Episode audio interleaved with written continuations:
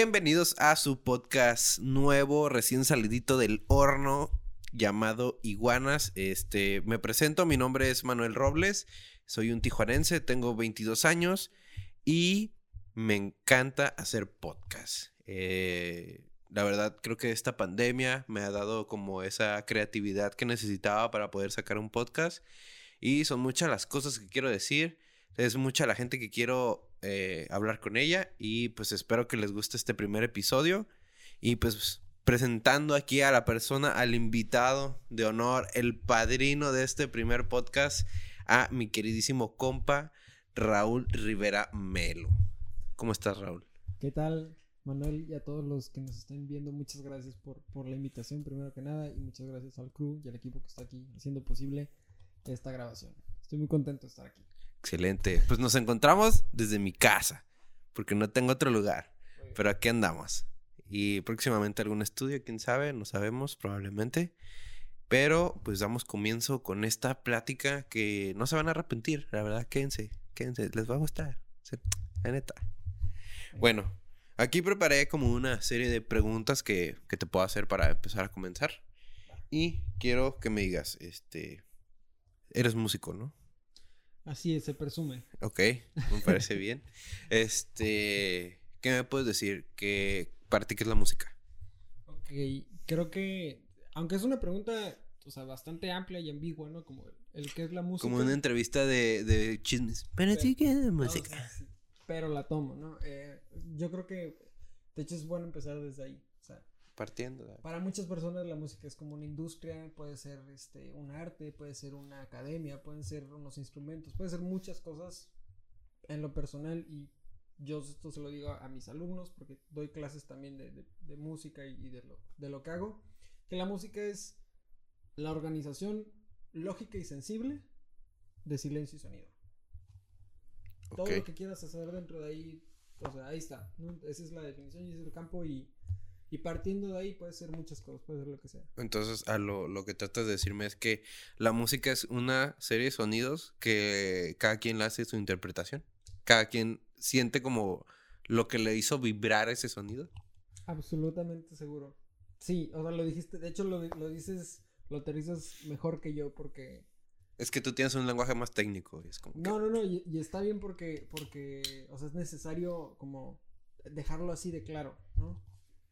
Claro, claro. No nada más en el sentido de que la música puede ser buena o mala, sino que la música puede ser lo que sea. Pueden ser golpes, pueden ser sonidos, puede ser ruido. Un pedo, quién sabe. Puede ser también, o sea, hasta, hasta ahí entraría, ¿no? Hay canciones que usan efectos de sonido y sigue siendo música. Entonces, está chido. Oye, pero este, de hecho, pues Raúl tiene pues su página de, de, Facebook y hace como ciertas críticas o ciertos comentarios que la verdad son muy acertados y me gusta cómo piensas, por ejemplo, eh, hiciste uno del reggaetón y la banda, que dices que hay gente que se pone, pues, mamona, entre comillas, de que, ay, no, no, no pongas eso, es, es naco, y pues es como que pues, es cuestión de gustos, ¿no? Es cuestión de, de lo que sientes, de lo que te hace sentir. Por ejemplo, a mí me mama el reggaetón, te hace sentir así como que, hey, acá la fiesta, acá chido, ¿no? Sí, sí, o sea, no te quería interrumpir. No, dale, dale. Ya. Eh, o sea, de eso se trata, ¿no? Si el reggaetón se hizo para bailar y si la gente lo hizo para bailar, pues, ¿qué tiene de malo? O sea, es, es, es no es nada más que, que en gusto se rompen géneros y que en la, la, opinión y la actitud de cada quien. O sea, no es, no es nada más como los gustos, sino que realmente, o sea, y lo que yo trato de explicar en este video y voy a dar así el, el resumen así muy, muy corto es de que tanto en sentido económico como en sentido cultural, como en sentido social, como en sentido este mercadotécnico el reggaetón y la banda tienen un caso de defensa, ¿no? Tienen, tienen mucha justificación. Es muy escuchado aquí en México, hasta en Estados Unidos, viejo. Sí, entonces, o sea, el video fue como un poco la, la, la idea de, de tumbar ese... ¿Cuál es la palabra? Como, no, como ese pensamiento de que nomás los pendejos escuchan eso. Como la gente piensa que, la gente que se cree muy intelectual dicen, ay, no, yo no escucho eso porque es de pendejos o es de nacos. Es como que, no, bro, no. Sí, y o sea, cuando, cuando lo, lo pones de esa forma, porque así es muchas veces, ¿no? así la gente lo cree a veces. Y, y, de ahí vienen, de esos comentarios viene el video, ¿no? porque a mí también me ha tocado escucharlos. Eh, o sea, esas, esas lo peligroso de hacer esas definiciones como de esta música es mala y esta música es buena, como dices tú. Etiquetas. Que se cree intelectual, empiezan a hacer una brecha y eso es lo, eso es lo feo. O sea, que se vuelve ya una cosa como de clase, muy escondida, pero sí es de clase. O sea, el decir naco, el decir como que eso es menos porque lo escucha mucha gente o porque y esto es mejor porque nada más yo y un grupo selecto de gente o es más complicado. La música no es de eso. O sea, ese es ese es el viaje. ¿no? pero e, está curioso que dices eso de que es de naco y todo. Y a veces muchos artistas caen en eso de que, por ejemplo, lo que fue bien criticado el Alex Intec de decir de que no, puro, pues, ¿cómo es que ponen la música reggaetón en aquí, mi niño? Y ese vato andaba contactando niños ingleses. Pues es, o sea, de alguna manera, igual, o sea, son, son, como lo dices, son esas incongruencias que que ese es un caso particular, claro, pero caen, o sea, si metes al reggaetón y al Exinte, pues los dos son música popular, entonces es como cangrejos bajándose uno al otro, ¿no? latinoamericanos también, eso está chafa, entonces pues es la idea como de Sí, y, ahorita está, siento que está como que de modelo latino, de que, hey, vamos a hacer colaboraciones, por ejemplo, ves a J Balvin en, en el Super Bowl, ¿cuándo te vas a imaginar este, a J Balvin o a Bad Bunny eh, en un Super Bowl? Porque pues es un evento, pues, sumamente eh, gringo, pues, o sea, aunque ya, este, por la globalización y todo, pues ya se ha ido como que alrededor del mundo ya lo están viendo, ¿no? Pero cuando tú ibas a pensar que un latino iba a estar en un, en un Super Bowl? Claro, o sea, por ejemplo, son ciclos, ¿no? Porque te diría, bueno, yo soy malísimo con los Super Bowls y con la historia de... No, no, no, yo tampoco, o sea, es como como lo que he visto, ¿no? no estoy muy, eh, es que ahí voy yo también de que, por lo que he visto y por lo que creo que se hace, creo que por ejemplo, Jennifer López, a lo mejor se ha parado en un en el escenario sí, a lo mejor en un Super Bowl o Shakira, no recuerdo bien, creo que lo Shakira. Shakira, pues en, el Mundial del 2010, el Waka Waka, que fue muy famoso, claro que sí. Y es como, ahorita que dijiste de que o sea, el, reggaetón y lo latino está de moda, pues es que sí, o sea, precisamente, y no tiene nada de malo, ¿no? Pues, eh, de, hecho, ¿qué tiene de malo? Está, chido que haya representación latina en, las industrias musicales, ¿no? de allá de Estados Unidos, en cine y en, los deportes, en la música. Pero lo, lo, chido de, o sea, yo lo que pienso porque está de moda eh, esto del reggaetón es porque cada uno, no sé si tú has dado cuenta, no sé si seas como muy este consumidor de este tipo de música. No sé si te guste, pero no sé si lo que te has dado cuenta es que se apoyan mucho. Los reggaetoneros se apoyan un chingo. Sí. O, sea, viene un morro nuevo, por ejemplo, yo, eh, un ejemplo, Luna iba llegando y ya tenía una colaboración con este Daddy Yankee Bad Bunny, güey. Y es como que, wow, o sea, no es como que, ay, pinche morro pendejo, ¿no? Es como que, hey, ven, bro, yo te apoyo, vamos a hacer que este movimiento se expanda alrededor del mundo y que se quede y que no sea una moda, que sea algo establecido y que es lo que pues podemos ver que, por ejemplo, yo fui, estuve en Europa, güey, y ya se ve desde mi privilegio. Este, sí, y estábamos en un taxi, me acuerdo, íbamos al, al hostal y el, y el, y el güey que nos llevó dijo, ah, latinos. Y el vato nos empezó a poner reggaetón, Y yo así como que, what, acá también lo conocen.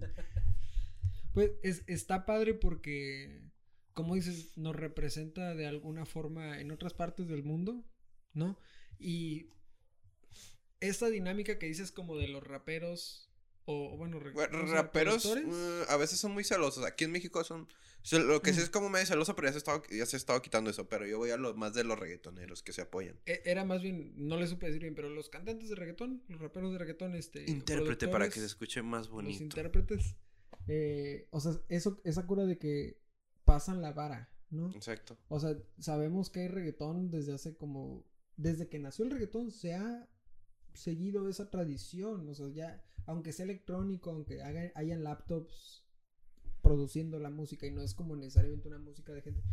las raíces del, reggaetón, o sea, son, son como de la cumbia, son de música de baile, música de pueblo también, y de, pueblo no de una manera despectiva, sino de pueblos, de fiesta. De acá, de la gente, de la raza, de, de, dónde está mi gente, como dice J Balvin. Sí, sí, sí, entonces, eh, o sea, está interesante como por ejemplo, en, otros lados, lo voy a tratar de, ejemplificar así como en el, en el jazz, en, el lado del jazz que es tu como... fuerte. Acá. y, que puede caer en la pretensión, pero no, no es esa la idea, sino es nada más hacer la comparación de que... no, por el hecho de ser blanco me gusta el, jazz, ¿eh? en el mundo del jazz, o sea, se pasa la vara. Ajá. Ok, los, wow, los, no sabía. los grandes siempre están jalando a músicos jóvenes. Ok. Entonces, fíjate, en el jazz de Latinoamérica normalmente a veces no pasa eso. Porque a nosotros nos tocó como la versión ya masticada del jazz. Lo voy a poner así. O sea, en el, en el, el jazz es una historia de 100 años. Y el jazz a lo mejor en México, en Latinoamérica, llegamos muy tarde a la fiesta. Entonces no, no tenemos esa cultura de pasar. La vara, pues. Ajá, y tenemos escuelas que enseñan jazz. ¿Me explico? Porque, Sí. porque en Estados Unidos era, era, no habían universidades de jazz. Eran bares de jazz donde iba- Ok. habían músicos grandes, llegaban músicos chicos, se subían a tocar, este, habían ensayos. Y luego los chicos ya eran los grandes y pasaron la generación. O sea, eso ha pasado como por 100 años. Del Wow. 1920 a 2020. Ok. Y ahorita que dices lo del reggaetón, de alguna manera, o sea, el hecho de que sea música de pueblo quiere decir que alguien se las pasó. Ok. Y estos productores, o sea, que, que dijeron, bueno, yo sé producir música electrónica, pero a lo mejor lo puedo juntar con lo que, Con lo que escucho aquí. con lo que Puedo, escucho puedo aquí, crear ¿no? algo nuevo. Y por ejemplo, tienen los corridos tumbados. Ah, sí, que es como, pues, es como que banda con... Con rap. Con rap, ajá. Es, es, es ese mismo, es esa misma idea. O sea, incluso en la banda también pasa, porque es regional.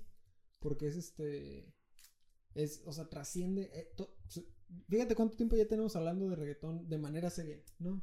Analizándolo. Sí, más que nada. Trasciende, trasciende nada más la estética de, de, de las letras, que pueden estar chavas, que pueden estar este, groseras, que pueden tener palabras, pero también, o sea, eso pasa en todos lados, eso también pasa en el rock y eso también pasa en... Como, como los tipos que dicen, tú qué vas a hacerme chamaco pendejo, así, porque te gusta el reggaetón. Ay, no, Pasa, sí pasa.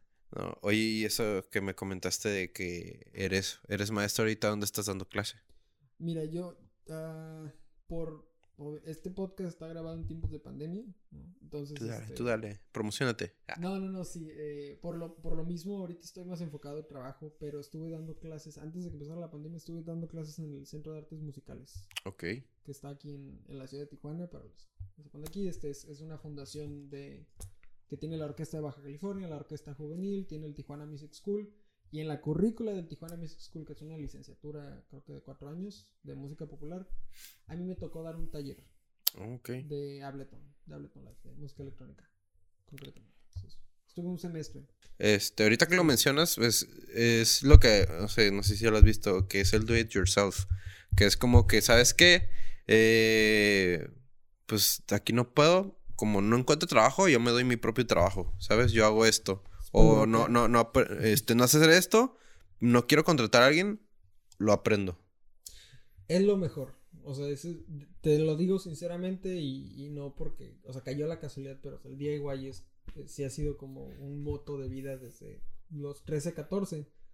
Cuando me di cuenta que, que podías aprender, por ejemplo, Ableton, que lo puedes aprender con tutoriales de YouTube y que en mi ciudad no daban cursos de Ableton, la respuesta era clara de qué hacer. Pues sí, de hecho, pues con este podcast, eh, para la gente que no sabe, que no me conoce, yo tengo otro podcast que se llama Viajeros por. Eh, lo, lo pueden ver en Spotify, estoy haciendo promo también. y pues era, era un proyecto, pues yo no sabía editar audio, apenas este, mi, mi amigo cuñado, puedo decirle. Mi cuñado Felipe, el Felo Rangel, síganlo también. Un shout out al, al Felo Rangel. Este, acá, acá también, ¿eh? Ahí lo ponen. Este, pues él me estuvo enseñando cómo manejar lo de los podcasts, porque él, él tiene uno y ahorita está trabajando, tiene un trabajo chido y tiene que ver con tipo de producciones y todo eso. Y pues él, él me estuvo enseñando y, o sea, la neta, que, que la agarré rápido, fue como, ok, este, no es una escuela ni nada, pero up, entiendo lo básico y creo que puedo hacer un buen trabajo. Y poco a poco ir descubriendo yo la plataforma. Ahí tocas algo bien interesante. Dijiste una frase como. Bueno, no, no, no te caché la frase exactamente, pero fue como. O sea, no es una escuela, pero ya sé, ¿no? Ajá. Sí, fue algo así lo que. Ajá, que- sí, sí, sí. O sea, y es. A veces eso es más importante que un, que un documento. Y no lo digo, a lo mejor, a lo mejor para una, una licenciatura está complicado de aplicar ese concepto. No, créeme que no. Ahorita te, te, digo que no porque ya soy licenciado, ya me voy a... Bueno, casi, porque todavía falta que me lleve el título. Pero, este... Y eso que dices, eh, ahorita lo he estado viendo mucho en, mi trabajo. Soy, soy Godín. Este, sí, sí, la neta. ¿Pero cómo eh, lo ves? Pues son muchas cosas, porque la escuela es muy diferente y a la práctica. Eh, uno piensa que dice, no, ya con, con, con, lo que aprendí aquí es más que suficiente. No, no nada, es, la universidad es un barradita así nada más de lo que vas a ver allá afuera. Este, lo que tienes que tener en mente cuando sales o cuando ya te gradúas y todo es como que, verga, tengo que estar dispuesto a aprender tengo que aceptar que voy a recibir como principal un sueldo, un sueldo horrible, pero que poco a poco puede ir este, aumentando, ¿no? En caso de que quieras tomar el, camino de, trabajar para una empresa o también si quieres emprender es muy válido, porque es, pasas por casi por el mismo proceso, pero aquí haces un beneficio propio, es algo tuyo. Y de, y de hecho, o sea, ahorita que pones las dos partes, yo, yo le se le aconsejaría si alguien está tomando nota que, vaya por la parte de emprender.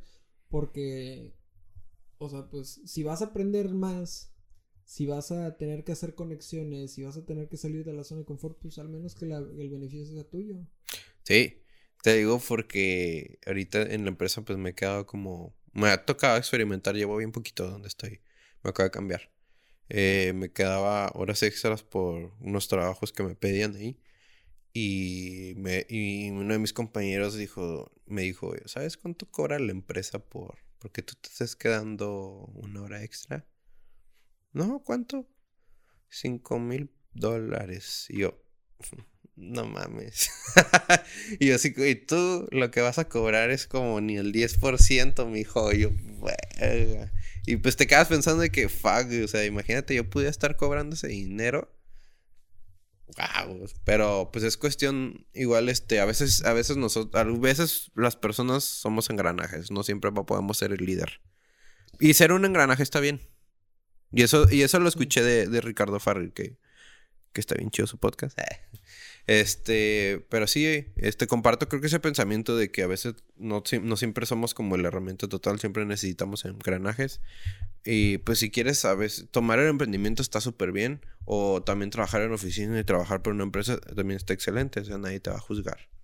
Pues sí, o sea, incluso esta idea de, me, gusta mucho cómo lo pusiste, me gusta mucho cómo, cómo lo acabas de aterrizar porque o sea, ser engranaje también no quiere decir ser engranaje de una empresa enorme. Puede ser la empresa de tu compa. Exacto. Y ahí estás haciendo las dos, ¿no? Estás emprendiendo y además estás... O sea, puede ser una empresa que hagan juntos y, y, le invierten los dos. O sea, los dos están emprendiendo y los dos son parte del engranaje. tu, tu compa es el líder, pero sabe dónde va porque si a veces forzamos, creo que ser el líder es como que uh, salen malas cosas o no te van a poner atención.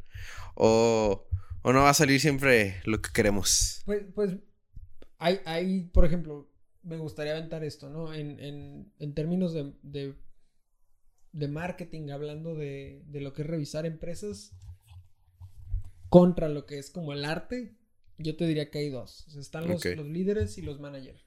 Ok. a ver, a ver, a ver eso. Entonces, o sea, uno, uno, a veces no se da cuenta, pero aunque sea con, aunque sea con compas, eh, acaba siendo uno más gerente que líder. Ah, sí, entre compas, entre bolitas, y siempre va a haber uno que. Y es, y es natural, y es como por instinto, ¿no? Ya por el, humano. Pero no, no, o sea, yo digo como. O sea, sí, sí, sí, sí, sí, es por instinto porque alguien sale liderando, alguien sale como. Siempre tiene que haber alguien. Pero hay una diferencia, y es la que quiero como hacer notar. Un, un gerente, y lo, lo, voy a aventar así. Creo que ya estoy cachando tu punto, pero suéltalo, suéltalo, suéltalo. Eh, un, un, gerente da órdenes. Exacto. un gerente checa. Un gerente tiene que comprobar, un gerente tiene que estar sobre la persona, tiene que gestionar como pagos y dar permiso. Un líder hace todo lo contrario. Un líder propone, pero además abre la puerta. Es el dueño de la puerta y es el dueño de la llave y la abre para los de su equipo, ¿no? O sea, el líder no es que no tenga voz ni voto, pero el líder de su equipo tiene que estar seguro que todos los engranes del gran reloj que es una empresa, ¿no? Que están trabajando para él, tengan su espacio también de ser líderes. Sí. ¿no? Les das su espacio, pues, o sea, te no te consiente, pero es como que te da tu lugar. No te menosprecia, o sea, sabe que eres importante y te lo dice y te lo, y te lo hace, te lo hace saber. Bueno, te lo hace notar. Sí, y, y más allá de, más allá de, o bueno, todavía puede ser como el segundo paso después de, después de dejarlo claro, ¿no? De verbalizarlo, también es como en acciones, este, o sea, por ejemplo, yo aparte de la música, y te lo, te doy este contexto, o sea, me dedico a la producción, soy productor audiovisual.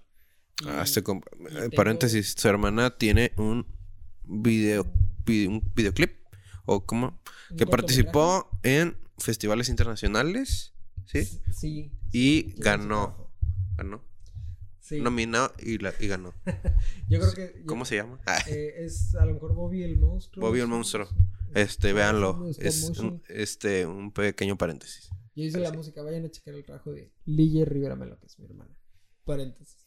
Eh, pero sí, o sea, por ejemplo, cuando trabajo con gente, eh, yo sé que eh, yo soy músico, pero me quito ese sombrero para ponerme el sombrero de productor.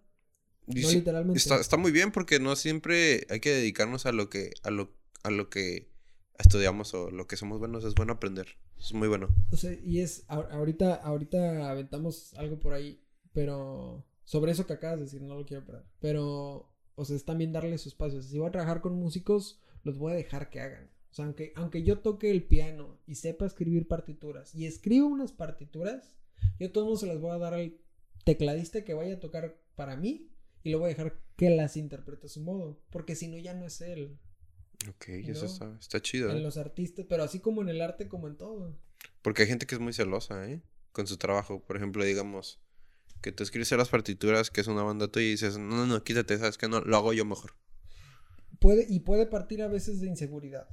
No, muchas veces parte como de, un- de un lugar de inseguridad. Aquí es donde a lo mejor me abro. eh, Porque, porque me ha tocado estar en esa posición. Este, y, y yo creo que a todos a lo mejor.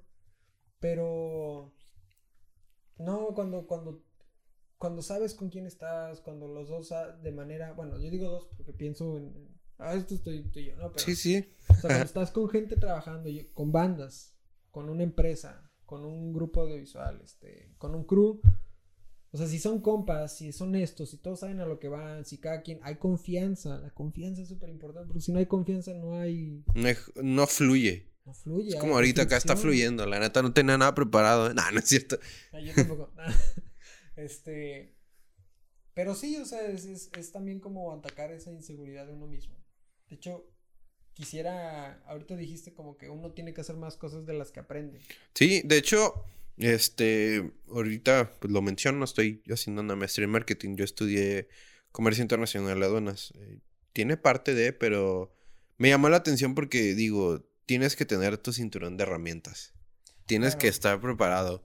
Este, las cosas cambian así, este, el mundo está cambiando súper rápido. Antes sí servía de, ok, zapatero sus zapatos. Y ahora es como que zapatero sus zapatos, pero también le puedo meter acá al marketing. Le, le puedo También meter botas, le puedo meter tenis. Este, puedo variarle porque ya es un mundo más este globalizado, ya nos podemos tener contacto con un chino, con un japonés, este y nos conec- tenemos que sobrevivir. Y, y además, o sea, podemos aprender muchas cosas. Sí, como le dices, o sea, el, el mercado nos exige como ahorita. ¿cuántos Dame más. Yo No, tengo 22 años. Yo tengo 21, ya casi me dieron los 22, pero yo estoy bien consciente de que, o sea, tengo que hacer mucha preparación y la he hecho antes de graduarme de la carrera. Sí. De lo que saque este estudiante. ¿no? Sí, porque ah, es una batalla conseguir trabajo. Porque tú llegas, o sea, si tú traes currículum de cosas que has hecho antes de que te gradúes, ya traes experiencia. Y en tu currículum, si lo pones y si lo sabes escribir, pues, o sea, estás compitiendo con, en un mercado donde nadie tiene experiencia. Exacto. Eso, eso sí, vale eso sí.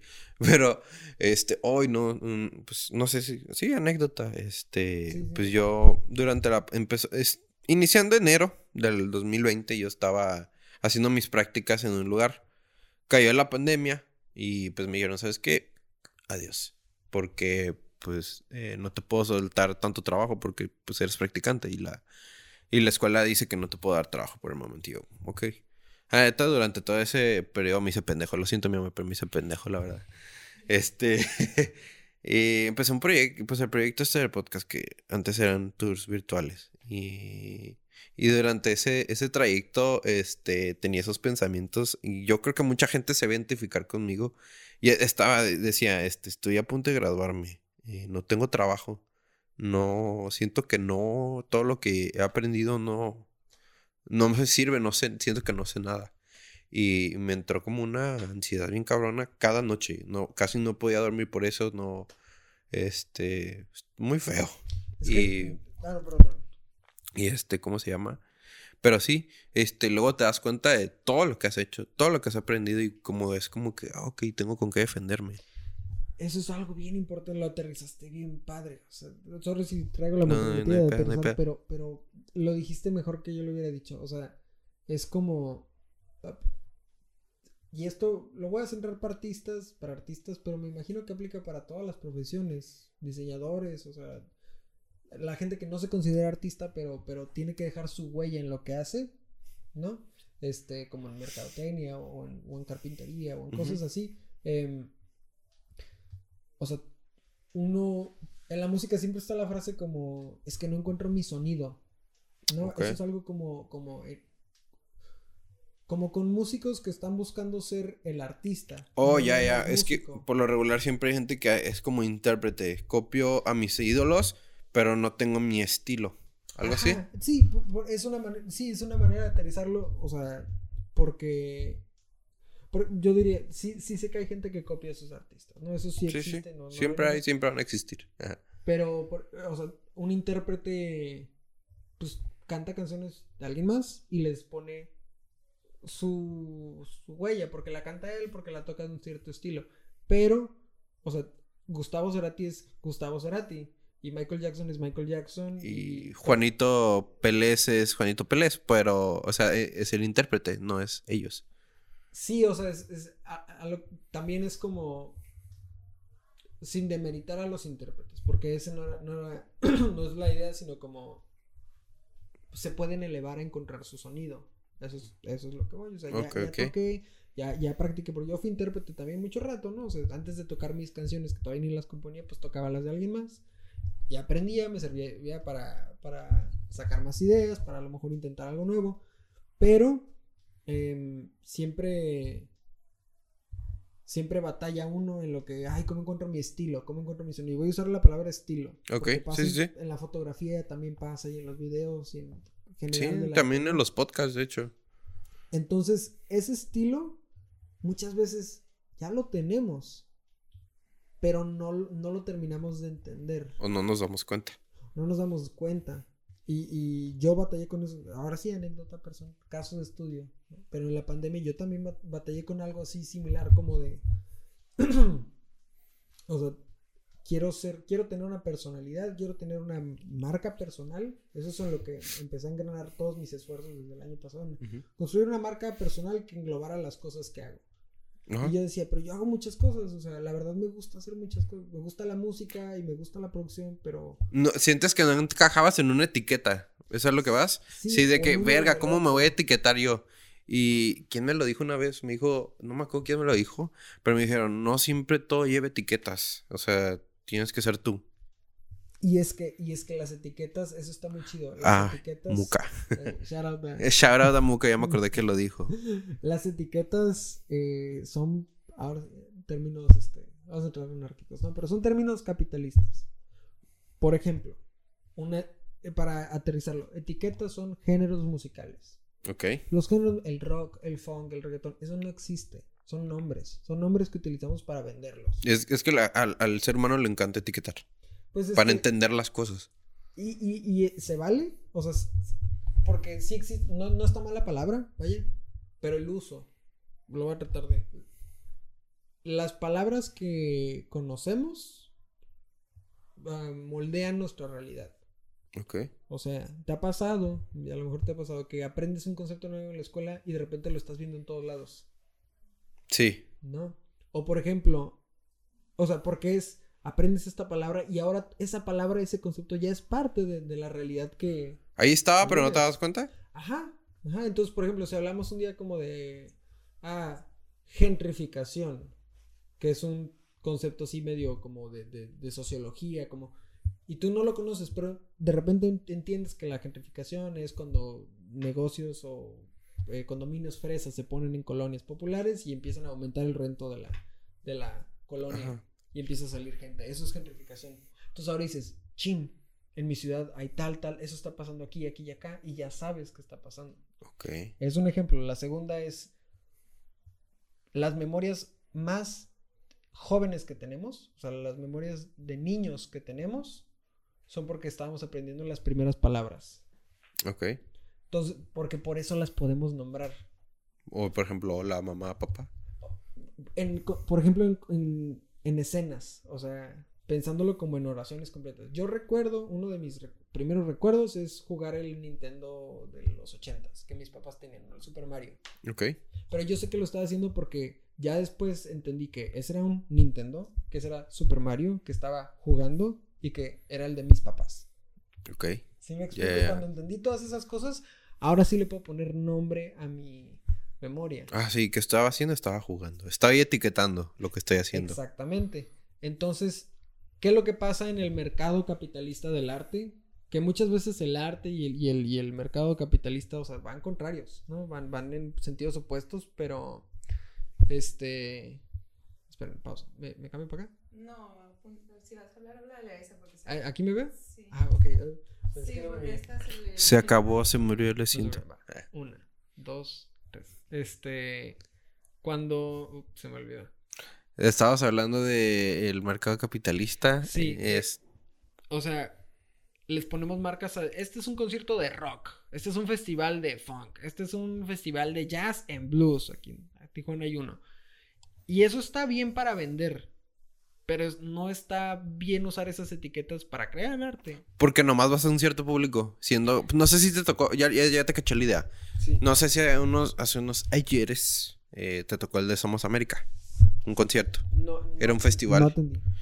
Eh, bueno, ese festival eh, había mucho género. Había. Estaban los Tigres del Norte, estaba Julieta Venegas, estaba Kinky, había rap, había rock. Estaba. Eso es- creo que es a lo que te refieres de que. Sí, que, que, o sea, si te das cuenta, lo voy a tomar así. Sí, sí. Julieta Venegas no dice que es rock. Solo dice, soy Julieta Venegas y hago la música que quiero. Soy yo. Y dentro de eso tú ponle nombre y tú méteme en los festivales que, que tú veas que quepo, ¿no? ¿Me explico? Eso es Sí. lo que uno tiene que hacer. Es, ahí está el estilo. Ok. Lo que decíamos hace rato de encontrar tu estilo es decir, soy yo. Yo soy mi estilo. O sea, las cosas que me hacen a mí, por ejemplo. Esperen, algo pas- no pasa nada. Sí. ¿Todo bien? ¿Se cortó? ¿Cuánto lleva de, ¿Lleva mucho rato? Oh, no pasa nada. Esto siempre pasa. 40 minutos. ¿Sabes qué? Yo creo que vamos a tener que Para. pararle. Ok. Sí. me está acabando la pila. Ah, sí. Cámara. Ok, Este, ¿quieres que consiga una extensión? No, pues se le está acabando la pila a la cámara. O sea, sí. Se ocupa cargar. Ok. Un tema chiquito y para cerrar. Ok. Quiero, quiero sacar el de tu papá, el mago Vamos a Ruli. dejar pendiente otro. No Ok. se preocupen, sí, sí. no pasa nada. Aquí hay clips, de todos modos. Entonces, Sí, sí, sí. Ok. Ah, ¿Le damos? ah. ¿Ya? sí, no, sí, grabamos. Ok. Sí, Sí. vamos Ok. a cerrar. Oye, y como último tema, ¿qué se siente? Muchos tijuanenses que lo vayan a ver saben identificar. Ser el hijo del mago Ruli. ¿Qué se siente? No, pues es, es mi papá. No, yo lo conozco como papá. Y Te pues, hacía trucos, te hacía, te, te hacía trucos en la casa y tal. Este, sí, y, y de hecho, o sea, no, no nada más acaba ahí, o sea, yo lo, yo lo acompañé a esos shows de magia. En club infantil, yo sí me acuerdo, 10, me acuerdo haber 15 visto. años. Sí, No, yo tengo una, una vez que fui a club infantil, me acuerdo que fue un evento de, pues, de niños, pues sí, ¿no? Ah, Y este, y estaba ahí el mago Ruli. Y dije, ah, la madre está, está cabrón. Ah, no, sí, mi, mi papá este, es, es mago aquí en la ciudad. Es muy famoso. No me, no, no, no limito a la ciudad, o sea, sí, sí es muy conocido regionalmente y, y nacionalmente también. Y no lo digo en un sentido de fama, sino que es reconocido. Sí. Es reconocido. muy bueno. pues, o sea, entre los magos es- tiene un lugar aquí especial, ¿saben qué es el mago? Ah, está ah, cabrón, y- ¿existe una comunidad de magos? O sea, Existen comunidades. wow, eso no sabía. Un shout out a la comunidad de magos y al mago Ruli. Muchas gracias. Muchas gracias. No, está padre porque es otro tipo de arte. Sí. Un show de magia es teatro. ¿Mm? Y mi papá es un actor. Te, te vendo el. No sé si sabes qué es el Kate Fate. El kayfabe. ¿Como Eso. de la lucha libre? Ajá. Sí. Eso es lo que te vende. Sí. Si no saben qué es el Kate Fate, la neta, se lo sí. de- eh, pasa mucho en la lucha libre. Que te estoy vendiendo algo que yo sé que es falso, pero aún así te vendo esa ilusión. Y es que está chido porque pasa también en los deportes. Sí. Como los, o sea... La como lucha. Los, los equipos... Sí, o, o los luchadores esos que se... Que se... Que hacen como drama, como que la lucha libre y dices, no mames, ¿a poco hay un universo de la WWE que este güey viajó al pasado? Y luego y tú, no mames. Pero también, también pasa en TV Notas, ¿no? También. Sí, en Televisa. Está interesante, está, está chistoso, pero sí, o sea, es- o sea, si lo toman así, un, un mago, artistas callejeros, todos somos artistas, todo se puede remitir a una a una bella arte, ¿no? Sí. La teatro. Hasta los negocios son un arte, aunque no lo crean. Eh, tiene su chiste, lleva su creatividad. Y yo creo que cerramos con esto el primer episodio. Raúl, muchas gracias por aceptar la invitación. Y esperemos que vengas pronto. Este. eh, sigan a las redes de Iguanas. Es, y en Instagram lo pueden encontrar como Iguanas. eh, a mí me pueden encontrar como Manny Robles 98, doble N Y. Y Raúl, algo que quieras promocionar. Quiero invitarlos a todos a que escuchen mi... Acabo de sacar un single. Ok. Un single sencillo, se llama Libertad, lo pueden encontrar en, en YouTube, en Facebook, probablemente en Spotify ya cuando esto salga. Se llama Libertad, Raúl Rivera Melo. Y los invito a que chequen mi música y mi contenido que estoy subiendo. Mis redes. Hasta luego. Gracias. Adiós.